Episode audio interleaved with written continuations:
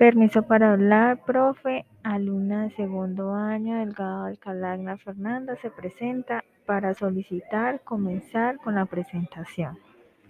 El tipo de costo que escogí es el tipo de costo variable. Mi nombre es Fernanda Delgado Alcalá, gerente de la empresa de juguetes llamada Friends Kids.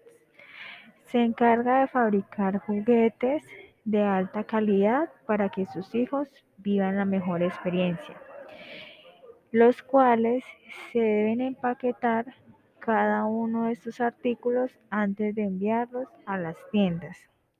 Este es considerado un tipo de costo variable, ya que conforme el volumen de producción se incremente o disminuya.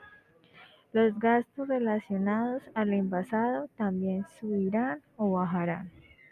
Gracias profesor por la atención prestada. Este es el fin de la presentación.